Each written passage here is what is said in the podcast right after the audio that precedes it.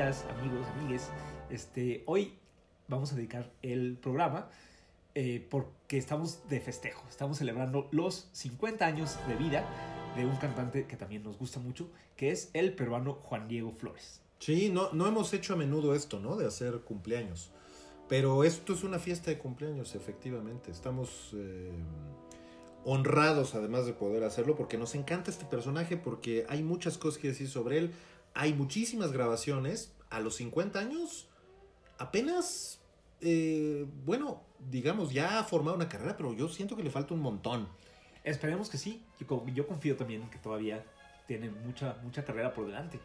Y bueno, también además le dedicamos el programa al Perú, a nuestros amigos del Perú, que están Sí, pasando ahorita no. por un- en, un- en una crisis bastante fea. Ujú. Así que bueno, también sirva como un poco de homenaje. Sí, claro.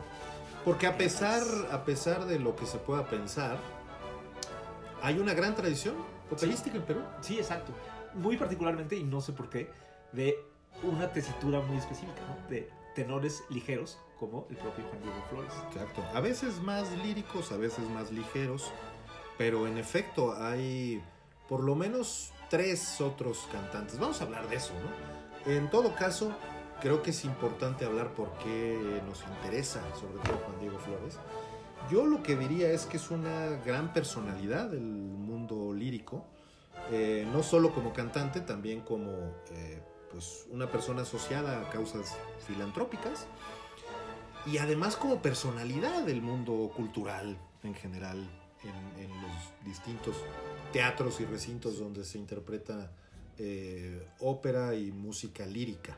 Es un, es un tipo además muy carismático. Muy, muy, muy atractivo físicamente, este, simpático. ¿sí? Este, Y yo creo que también algo importante es que es una voz virtuosa en cuanto a que este repertorio es muy difícil, muy demandante para las, para las voces de su registro, pero que él además lo hace agradable y es una voz muy bella, muy a pesar de que estas voces no suelen serlo.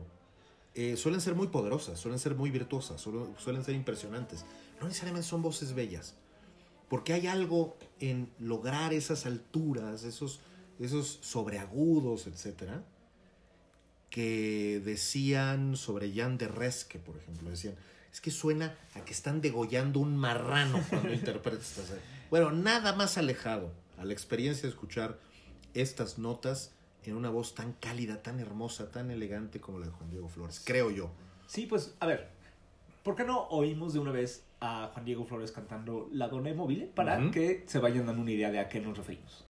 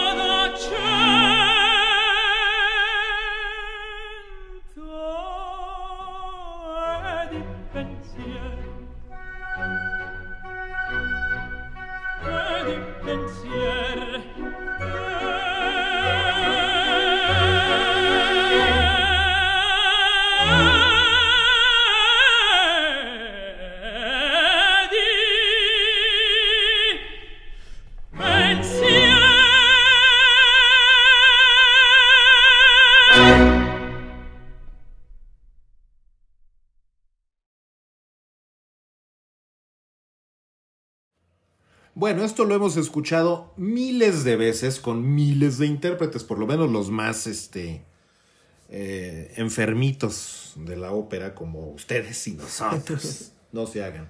Pero aquí hay mucha frescura y hay desde luego una interpretación muy asociada a la tesitura de Juan Diego Flores que conforma todo el universo de los tenores lírico ligeros, o que de hecho evolucionan de ser tenores ligeros a tenores líricos. Sí, exacto. Es una tesitura muy, eh, muy propia de una época. ¿no? Eh, Juan Diego Flores se ha especializado mucho en el repertorio del bel canto, que es este estilo específico de ópera que pues tuvo su, su, época máxima en las primeras décadas del siglo XIX, ¿no? entre 1820 y 1840 más o menos. Una época caracterizada por unas voces muy virtuosas, quizá no tan dramáticas, no tan, no tan expresivas, pero que eran, bueno, que se les exige una, una agilidad impresionante para, para la coloratura, para notas muy rápidas, también una flexibilidad eh, para hacer este legato, unir muchas notas, unas notas con otras, lo cual requiere de un virtuosismo impresionante. Luego pasó de moda por ser considerado un estilo que no servía también para expresar emociones de una manera tan directa. Eh, pero bueno, Juan Diego Flores pertenece a esta generación que recupera el estilo original de cantar de los tenores de la primera mitad del siglo XIX. Justo además es la época en que eh, desaparecieron ya los castrati y los tenores volvieron o empezaron a ocupar un lugar de privilegio, pasando al principio siendo, eh, digamos, con voces pequeñas, eh, usando mucho voz de cabeza y cada vez más, justo en la época en que fueron compuestas muchas de estas piezas, usando cada vez más voz de pecho, el, famoso voz de pecho es una invención, digamos, de esta, de esta época. Y bueno, casi todas las piezas que canta eh, Juan Diego Flores pertenecen a esta época, a la época de oro de los, eh, de los tenores. Sí, no en balde hay dos acepciones muy famosas, muy del siglo XIX, para denominar esta voz, ¿no? Tenore di grazia, que pues ya nos dice algo sobre esta voz blanca, pura, ágil, versátil, poco, digamos, robusta. Y luego la del tenorino, ¿cierto? Que las dos hablan de eso, de la, de la, del fin de la época de los castrati y entonces el surgimiento del tenor, que no deja de ser una voz tremendamente artificial.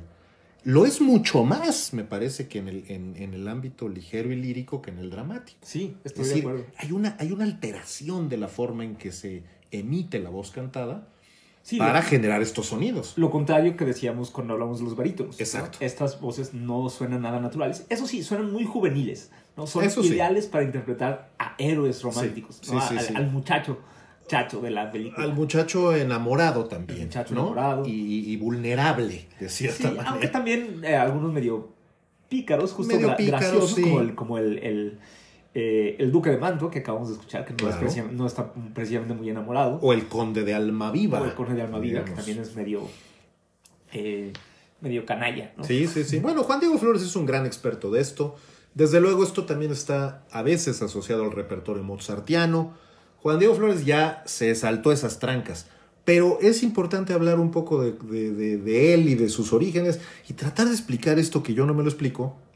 Supongo que me hace falta conocer más de Perú de cómo es que eh, especialmente los di grazia, los ligeros, pues tienen grandes exponentes en Perú. Empezando por uno que se llamaba Luis Alba. Sí, en realidad se llamaba Luis Alba. En realidad se llama, exacto. Pero, pero el nombre para sonar más. Supongo que no podía tener tanto éxito con ese nombre.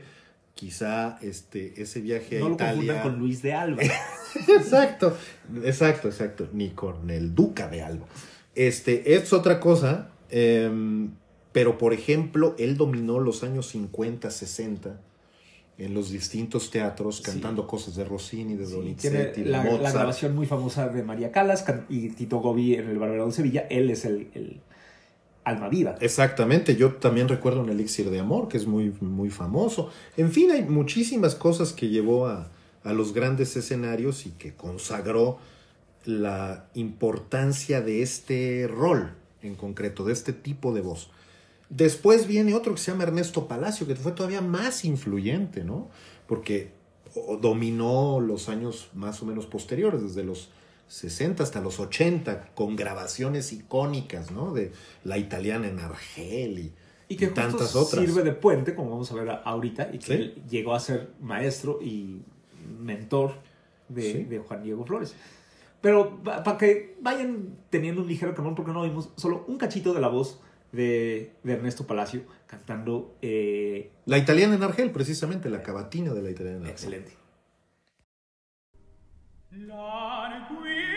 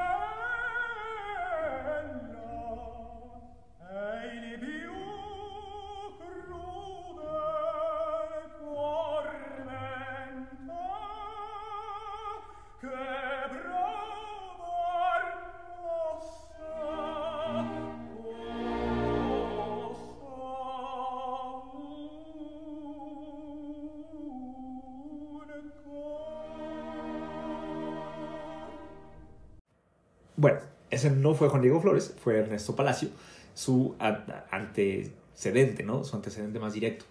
Eh, Juan Diego Flores, como decíamos, está cumpliendo 50 años. Nació en enero de 1973 en la ciudad de Lima. Eh, fue hijo de un eh, cantante y guitarrista llamado Rubén Flores, que incluso llegó a acompañar a Chabuca Granda Sí. y algunas otras estrellas de la música, digamos, criolla peruana. Eh, su mamá también, de la familia de su madre también eran eh, cantantes, músicos, de tipo más bien popular. Eh, y así, pues desde muy niño, él pues demostró un interés y una habilidad para la música, eh, como les digo, más bien popular. En 1989, todavía siendo muy, muy jovencito, participó y ganó un concurso en un festival que se llamaba de la canción por la paz. Era este momento de Perú bastante eh, complicado, Sí. de sendero luminoso y todo esto. Este, todavía nada que ver con la ópera. Él estaba cantando canciones eh, peruanas tradicionales. Luego, de hecho, formó su banda de rock, cantaba covers. Este, Componía sus propias componía canciones. sus ¿no? canciones, Sí. sí. este, hasta que se dio cuenta que, no sé si por presión de su papá o por él mismo, que necesitaba una formación un poco más eh, sólida, un poco más académica, y en 1990 entró al Conservatorio Nacional de Perú, donde estudió con el maestro Andrés Santamaría y se unió al Coro Nacional de Perú. Y ahí ya como que tuvo sus primeros contactos con el género de la ópera. Sí, y el, claro. canto, el canto lírico, el canto más, eh, la música, digamos, culta. Bueno, y, y obviamente este paso por la música popular le va a dejar siempre la, el amor por la música peruana y latinoamericana, que no lo abandona, ¿no? Todavía está ahí muy presente. Lo cierto es que creo que fue la mamá, según parece, la que le dijo, hay que ir a aprender música, porque todavía no sabía leer música y una serie de cosas. Y después de ingresar al Conservatorio Nacional de Música, pues se dan cuenta que tiene cualidades muy importantes, cosa que, que- que ocurre efectivamente en el coro, y pues con ganas de ver mundo y seguir su educación, es como consigue una beca en un famosísimo instituto Sí, el Curtis Institute de en Filadelfia. Filadelfia, y pues fueron años de formativos muy importantes.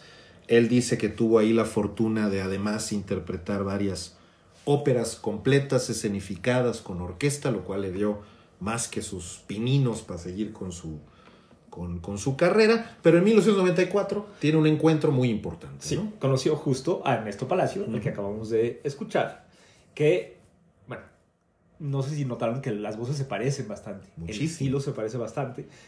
Probablemente por eso le gustó. Creo que sí. y lo invitó a participar en una grabación eh, que él estaba eh, encabezando, digamos, de, eh, de una ópera más o menos desconocida que se llama Il tutore burlato, el tutor burlado, del compositor español Mar- eh, Vicente Martí y Soler, eh, de- de- también de la misma época, de finales del siglo XVIII y principios del XIX. Medio mozartiano. Exacto, ¿cierto? amigo de Mozart, conocido de Mozart. Este, y bueno, es una ópera bufa.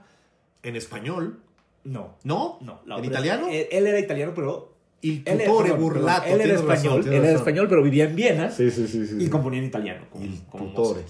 De hecho, varias de sus óperas eh, fue eh, Da Ponte, Mm. Lorenzo Da Ponte el que les Mm. hizo el libreto. Esta no estoy seguro, creo que no.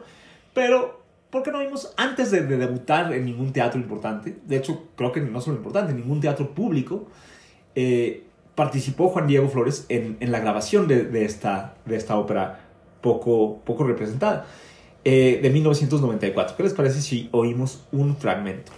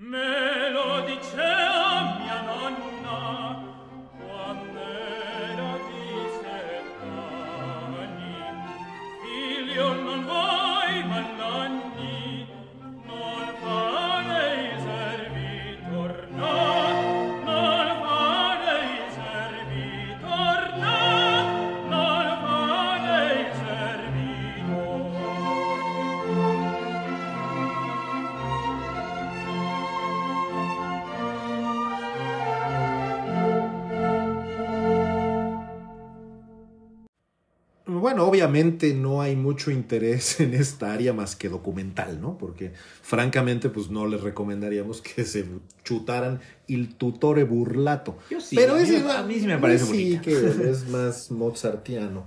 Eh, en todo caso, es interesante ver cómo efectivamente se parece a la, al, al- al registro de Ernesto Palacio.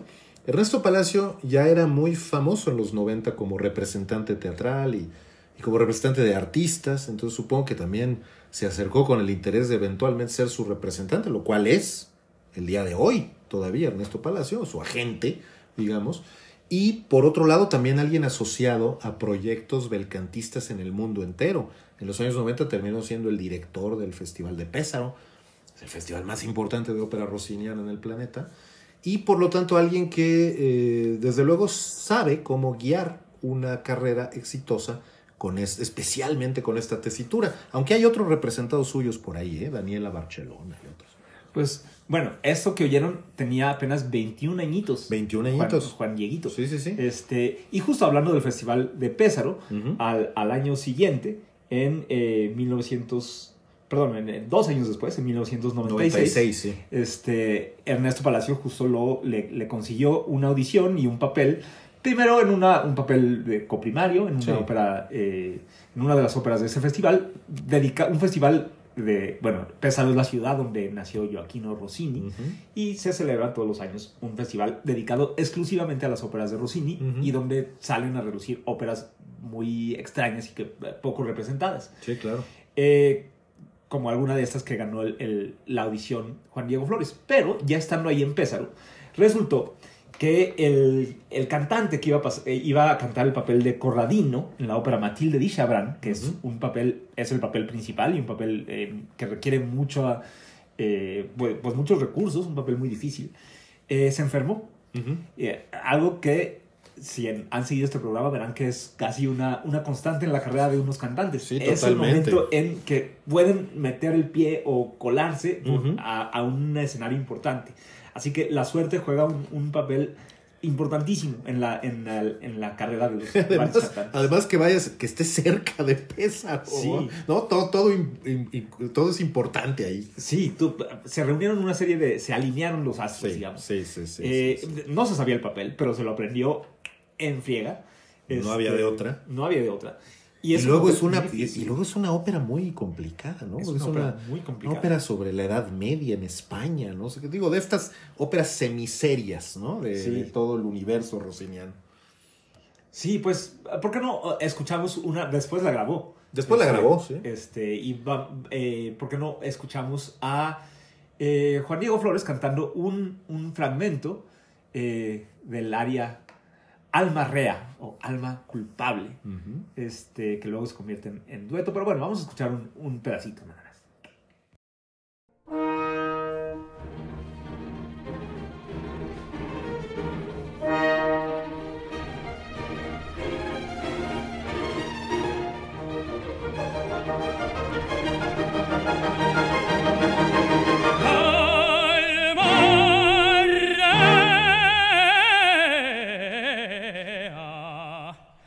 perché ti ne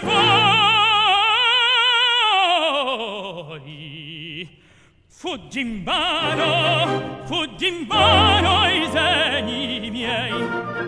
Alma rea alma rea.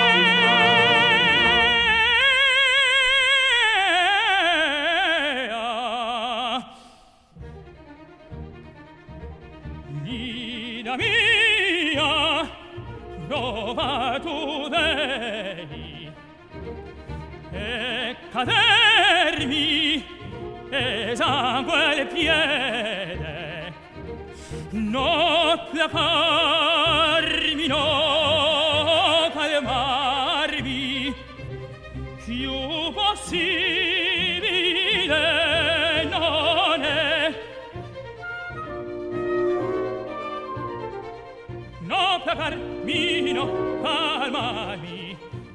possibile non è no placarmi no possibile non è no non è possibile non è no possibile non è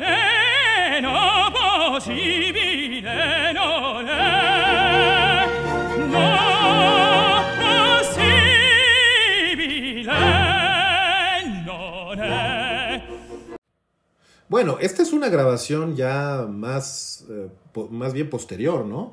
Entonces se podrán imaginar si así suena ahora, cómo sonaba cuando más joven. Claro, desde luego sin las habilidades tan consumadas como el día de hoy. Juan Diego Flores, por cierto, casi siempre, muy pocas veces está ausente del Festival de Pésaro. Vuelve y vuelve casi año tras año. Sí. Es un... Es un eh, rocinista. es un rocinista especi- ex- experto que ha hecho, yo creo que casi todo. Eh, que ya es decir, porque Sí. desde luego en el mundo operístico de Rossini pues es gigante. Tanto cosas así como otras un poquito más ligeras y unas más o menos demandantes, pero siempre para el tenor es un desafío tremendo en lo vocal, ¿no? Y un desgaste importante. En todo caso, yo creo que esto nos ilustra bien cuán impresionante fue este debut inesperado, que eh, pues después tuvo ya, digamos, solo éxitos, ¿no? Exacto, de ahí ya lo contrataron el mismo año, lo contrataron nada menos que en la Scala de Milán Sí. para cantar eh, un papel pues, La- secundario, el, el, caballero danés de la ópera Armid de Gluck, este, otro, otro compositor de, de finales del siglo XVIII que eh, pues muy cercano al, al corazoncito de, de- y, al, y al, al- y a las habilidades de Juan Diego Flores, dirigido nada menos que por Ricardo Muti. Eh, bueno, hablando de Gluck, pensamos mostrarles eh, otra, o- o- un área, quizá el área más famosa de las óperas de Gluck, este, de la versión francesa de Orfeo y Eurídice. Es importante mencionar que es la versión francesa porque la versión original, compuesta para Viena, estaba eh, pensada para un cantante castrato. Y justo en Francia, en la ópera francesa, no, esta no era una costumbre eh, aceptada. Entonces, Gluck, cuando la eh, contrataron, eh, ahí en, en tiempos de María Antonieta y Luis XVI, eh, para montarla en París, tuvo que cambiar la partitura, bajarla un poco, para hacerla para un, un haute contre, que es como un tenor alto, no tanto como un contratenor, pero Ujú. digamos algo a la mitad del camino. Ujú. Que, por cierto, luego en el siglo XIX se bajó todavía un poquito más para eh, quedar ya a la altura de lo que ahora entendemos como un, un tenor lírico. Sí. Justo que le queda perfecto a, a Juan Diego Flores. Son, son las de Gluck partituras difíciles, son, son, exigen una pureza, digamos, interpretativa de línea, una musicalidad muy delicada, eh, momentos bellísimos, muy emotivos, muy cambiantes. Ricardo Muti ejerció también una influencia muy poderosa en él y la escala se ha vuelto también un poco, pues, casa de muchos de los estrenos que, presenta Juan Diego Flores. De hecho, el propio Juan Diego en el 96 dijo algo así como, yo esperaba debutar aquí en 10 años, no ahorita.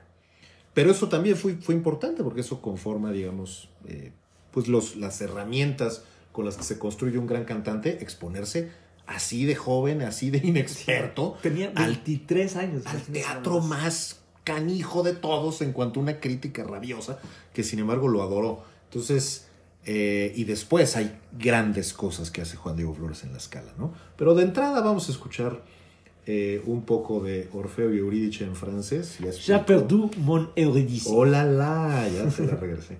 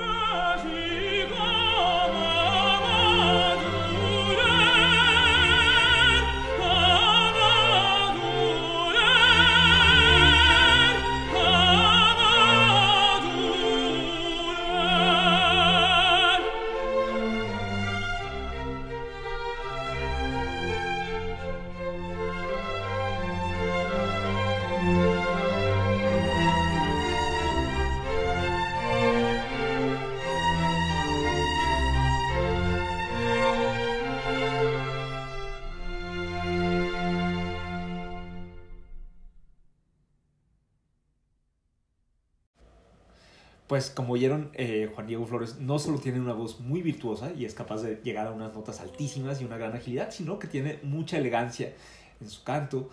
Este, es una voz siempre muy, muy fresca, ¿no? Yo diría muy, muy, como muy juvenil. Y la verdad es que sigue siendo. Eh, estas son eh, grabaciones de distintos puntos de sus carreras, pero todavía ahora suena bastante juvenil. Eh, espera, eh, confío en que seguirá sonando así por un rato. Eh, bueno, al principio del siglo XXI fue puros éxitos para, para Juan Diego Flores. Eh, debutó en Viena como el conde de Almaviva, que sería uno de sus papeles que más ha hecho en escena. Sí, cómo no. Este, empezó a cantar cosas de, de Donizetti. Eh, bueno, también con, con- como Alma Viva del Barbero de Sevilla, debutó en el Met de Nueva York en el 2002. Ujú. Eh, firmó un contrato con Decca, un contrato de exclusividad que le permitió grabar un montón de discos. Es un, es un artista que graba mucho. Bueno, ya vimos que antes de debutar en un teatro ya tenía sus disquitos. Eh, en el 2003 vino aquí a México, a la Sala. México, sí. ¿Lo viste Este, en 2003? no, fíjate. No, yo tampoco. Eh, me la- nos la perdimos, caray.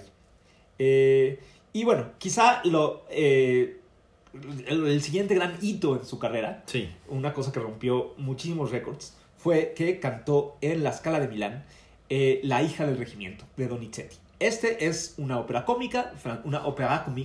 francesa, Sí. eh, que tiene un papel de tenor endemoniadamente difícil, endemoniadamente espectacular sobre todo. Bueno, un área en particular, Amesami, Ujú. eh, tiene, es famosa por tener una cantidad enorme de dos, de la nota do, do sobre agudo, Sí.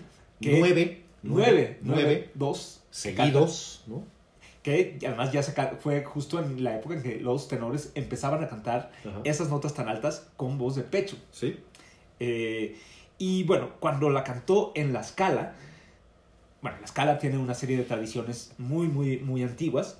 Por ejemplo, entre ellas, no, está, no se acostumbra que haya encores, no se acostumbra que los cantantes repitan un aria. Llevaban no sé cuántos años. Desde Eh, 1933. fíjate nomás. Imagínate eso. y eso lo hizo eh, Fyodor Chaliapin en un barbero de Sevilla, La Calumnia. Imagínate. El área de un bajo, además. O sea, sí, sí, sí. No, no, no hay campeonato mundial de tenores, pero si existiera, lo ganaba Flores. Nada So- más por esta hazaña. Sí, pues rompió, es decir, la gente aplaudió tanto que, bueno, no sé si lo estaría planeado desde antes por lo impresionante de su voz.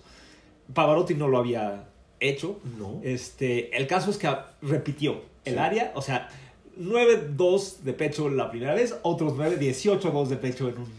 Ahorita ya es más común. Sí, Este, de hecho, Javier Camarena lo ha hecho eh, le ha tocado en varias el- veces. sí. Ahora, en ese momento, en la escala, en una producción muy tradicional, era una producción de Sefirelli. O sea, imagínate. Bueno, es como, como, como ir al Vaticano a desafiar el dogma, digamos. Sí. Y la gente aplaudió a rabiar y estaba absolutamente fascinada por lo, lo, lo superdotado de este sonido. Que otra vez volvemos a esta idea. eh, Son sonidos que además volverlos medianamente agradables Sí, es complicadísimo. Sí, la verdad es que es una cosa más como de, de espectáculo, ¿no? Sí, como como sí, de, sí. Un, de, un, este, de un acróbata de circo. Mm, a mí no es un área que me guste mucho, pero sí, sí me impresiona. O sea, sí Totalmente. me deja con la boca abierta. Bueno, y, y yo creo que simboliza muy bien esta área, ya la escucharán.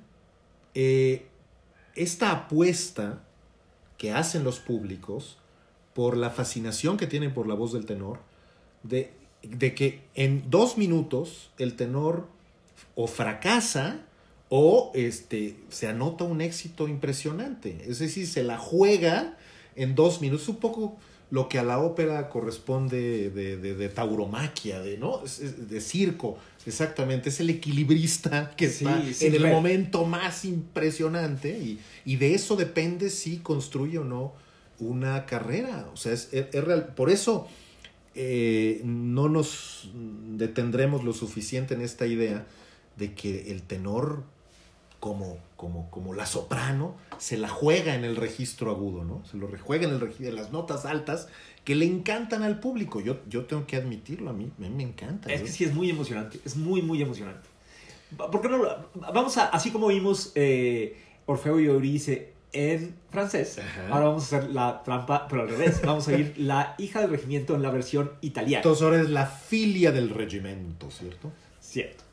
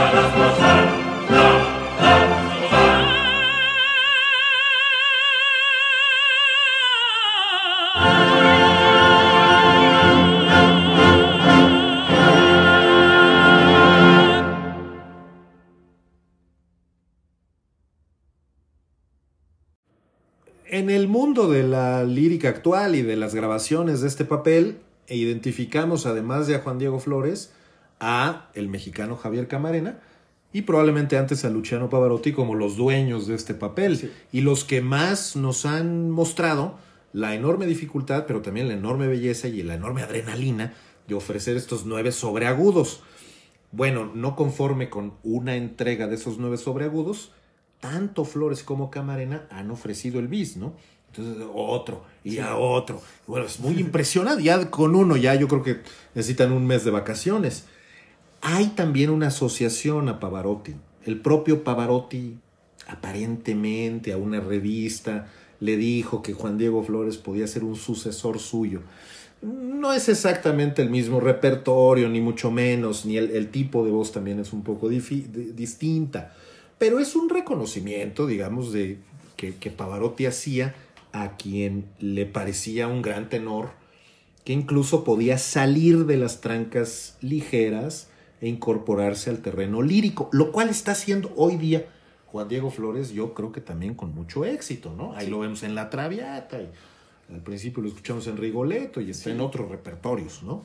Werther. Pero siempre volveremos, ¿no? A, a- a esto, al sí. bel canto espectacular, se llama el Así se llama el álbum disco. del que, del que sacamos esta pieza y sí, sí, es, es espectacular. A mí personalmente me gusta más la voz de Javier Camarena, no es por nacionalismo nada más, sino eh, siento que es una voz un poquito más cálida. La voz de, de Flores siento que tiene mucho, como mucho metal. Eh, sí, es, es, es muy pavarotesca. muy pavaro- pavarotiana. sí. Pavarotiana. este, eh, pero de todas maneras no puedo dejar de reconocer la, pues la, la belleza, la, la- Sí. lo, lo espectacular de, de esta, de esta voz. Yo y pues todo el mundo. Claro. En este eh, 2007 se casó, en ese mismo año, se casó con una supermodelo australiana, eh, bueno, alemana australiana, Julia Trape. Eh, primero en un, eh, por lo civil, digamos, en, un- en, en Viena, eh, donde estaban viviendo en esa época. Pero luego regresó a, a Perú. Bueno, le, le otorgaron, en Perú todavía tienen algunas tradiciones un poco, eh, pues, arcaicas, como la, estas órdenes. Le otorgaron la Gran Cruz de la Orden del Sol del Perú, que es una... ¿Por qué te parece arcaico tener Bueno, porque aquí en México de- ya no tenemos la Orden Sí hay, el águila azteca. Ah, bueno, ¿Por sí, qué te parece arcaico? No, eso? perdón, con todo respeto para, para la- los caballeros de la Orden del Sol de Perú. Exacto. Eh, pero bueno, además al año siguiente tuvieron una boda en la Catedral de Lima, los, con oficiada nada más que, que por el arzobispo de Lima, en la que estuvieron presentes además Mario Vargas Llosa, el Sí. presidente de la República, este, Alan García, Exacto. eh, to- o sea, toda la crema innata del Perú. Perú. Estaba, todo Perú estaba, estaba presente en esa boda que fue el acontecimiento social del año, creo que no solo de Perú, sino de toda América del Sur, Claro. si no es que de todo el continente. Bueno, y ya para entonces ya era celebérrimo eh, cantante Juan Diego Flores y ya lo estaban fichando hasta la UNESCO después, ¿no? Que se volvió embajador de buena voluntad. Sí, bueno, y e- ese una serie año, de cosas. Para no, quitar el tema de su vida personal, fue muy famoso que cantó eh, Le Comptory, una ópera en francés de, de Rossini en el Met. Y una hora antes de, eh, de que se alzara el telón, nació su hijo ahí en Nueva York, Leandro, y Juan Diego Flores estuvo presente en el parto y del hospital se fue corriendo al teatro para cantar este papel que Ya también se, es habrá, muy difícil. ya se habrá ido vestido de monja, como de- debe ser en el Conde Ori. Bueno, este. Que por cierto, fue una, una transmisión que pasaron en, en esta retransmisión en, en cines. Cierto, cierto. Está muy emocionante la, entrevista diciéndoles que acaba de nacer, Acaba de mi nacer hijo. mi hijo. sí, sí, sí. Y bueno, se llama Leandro, ese es su primer hijo. Este. Bueno, eh, ¿por qué no seguimos? Ya que ya estamos bien encarrerados. Estamos encarrerados. Eh, sí. oyendo un, un área también espectacular de la, de la ópera eh, Bianca e Fernando, Aludir del Padre. Exacto, que es parte de un, eh, de un disco que se llama Arias for Rubini, en homenaje a un gran tenor italiano de principios del siglo XIX, que le tocó, digamos, ese, ese tránsito, ¿no? Sí, Entre, justo que le tocó estrenar casi todas las óperas de Bellini y de Donizetti. Eso sí, quién sabe si lograba estas alturas, que ya es- son un poco de, este, digamos, em, son muy impresionantes y a los que nos gusta la ópera, pues nos suele eh, parecer el punto más, eh, la, la- el acme, digamos, del- del- de la interpretación de un tenor. Pero estas ya están muy altas, ¿no?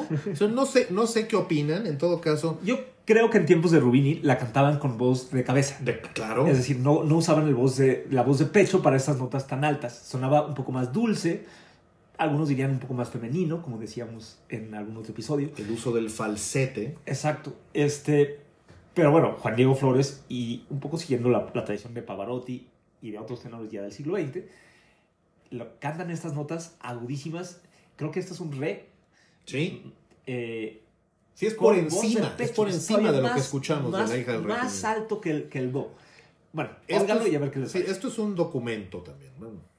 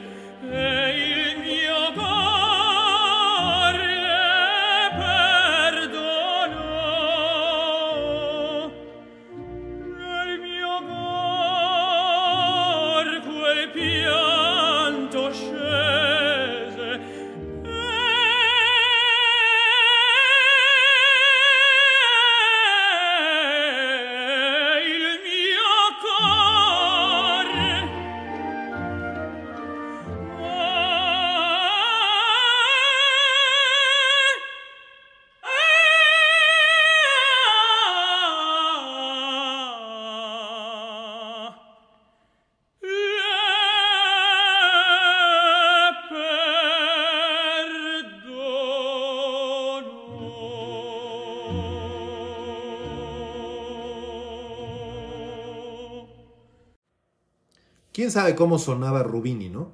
Pero si sonaba así, bueno, pues ya me imagino la, a, Donizetti inspiradísimos. Obviamente esto lo comentábamos, pues el área es muy bonita y sin embargo el punto de atracción pues tiene que ver con lograr estas alturas. Em, obviamente Juan Diego Flores también es ya, lo decíamos antes, un tenor que amplía su repertorio que se aleja un poco ya de este terreno más ligero y que ha ido primero a Mozart y luego también ha pasado por Verdi y también está con los franceses del siglo XIX de una manera muy presente. Al final de cuentas, lo platicábamos con Nicolai Gueda en nuestra emisión sobre Nicolai Gueda, hay algo también muy francés en su, en su, en su tesitura. Y hay obviamente un repertorio enorme, por eso hay varias grabaciones de flores, tanto de óperas completas como estos discos, concretamente que se llama L'amour, en donde hay de todo, ¿no? Hay Offenbach, hay Adam, etc. Y luego, y luego viene a, a, Werther, que es una, es una ópera que le fascina sobre todo a Luis. A mí me gusta muchísimo, pero es, la verdad no es una ópera que yo asociaría mucho con una voz como la de Flores. Ya suelen cantarla tenores líricos o incluso líricos pinto, ¿no? Que ya incluso un poco más... Eh, pues Kaufman. Kaufman. No. Domingo. Para no ir muy este, lejos. Han hecho grandes interpretaciones de este, de este papel. Eh, y, pero bueno, creemos de todas maneras que Juan Diego Flores lo ha hecho sorprendentemente bien. Eh, y si no, pues, a ver, ¿qué les parece esta de Pourquoi me rebellé? Muy bien.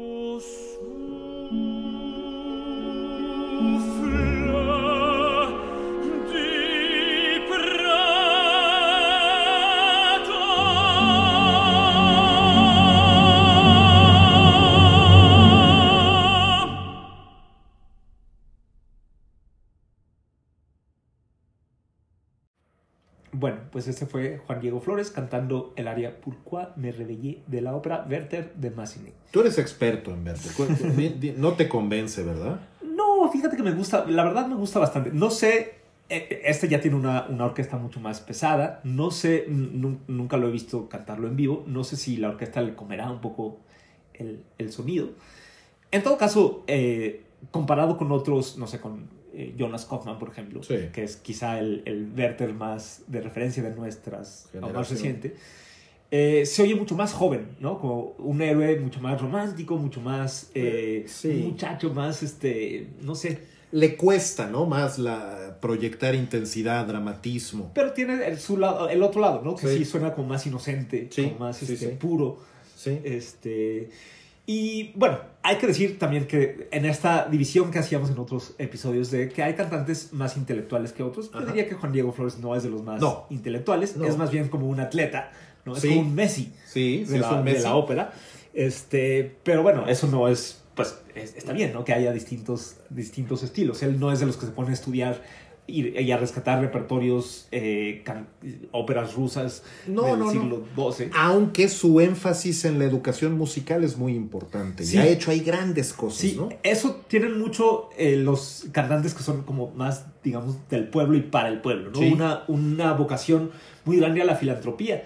Eh, en el 2011, eh, Juan Diego Flores fundó una, una, una fundación, justo, que se llama Sinfonía por el Perú, Sí. eh, que es para darle educación musical a niños peruanos de todas las clases sociales, bueno, sobre todo los más eh, necesitados.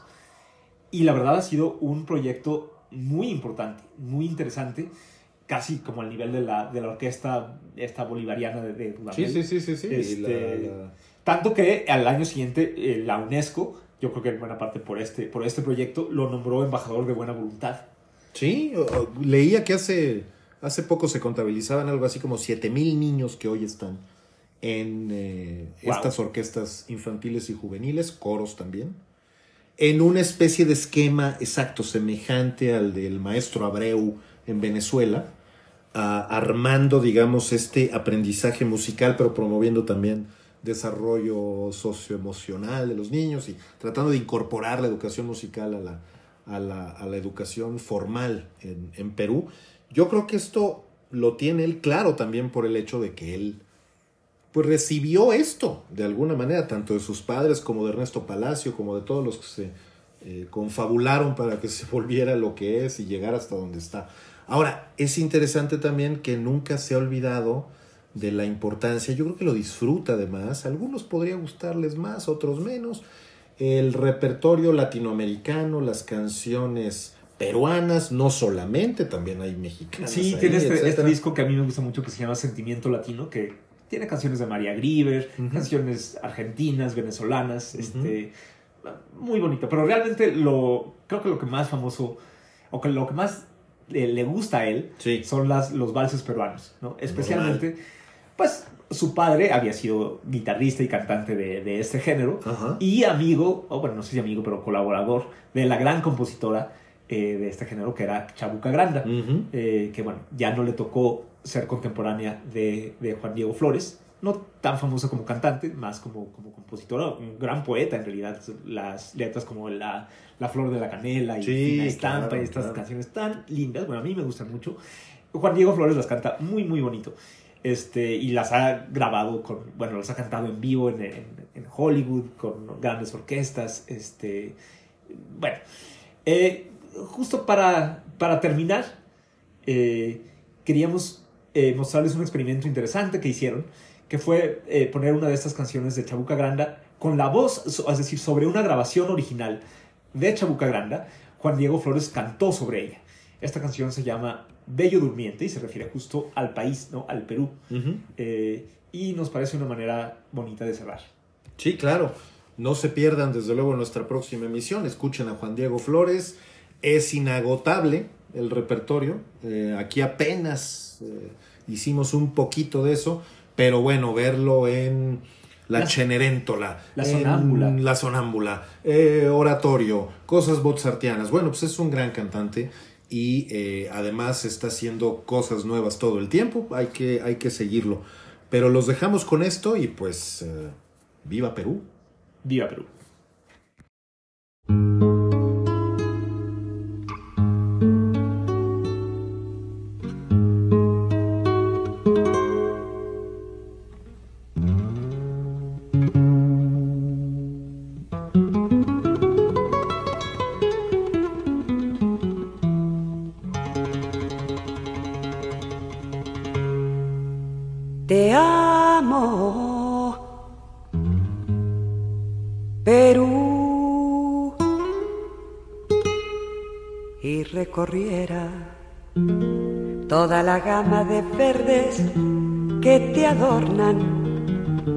Y el gris soberbio manto de tu costa que al subir por los cerros en colores se torna. Me empinaría en tu más alta cumbre para estirar mis brazos y abrazarte y en esa soledad pedirte humilde que devuelvas mi beso al yo besarte. Y es un derroche de amor el suelo mío, y es que es el hijo del sol, el Perú mío. Es un gigante al que arrullan sus anhelos, bello durmiente que sueña frente al cielo. Este es su sueño, comparten tres amadas, desnuda costa, ilusionada, exuberante la selva apasionada y una tímida sierra enamorada y es un derroche de amor, el suelo mío y es que es el hijo del sol, el Perú mío. Es un gigante al que arrullan sus anhelos, bello durmiente que sueña frente al cielo. Te amo, Perú. Y recorriera toda la gama de verdes que te adornan y el gris soberbio manto de tu costa que al subir por los cerros en colores se torna. Me empinaría en tu más alta cumbre para estirar mis brazos y abrazarte y en esa soledad pedirte humilde que devuelvas mi beso al yo besarte. Generoso Perú, bello durmiente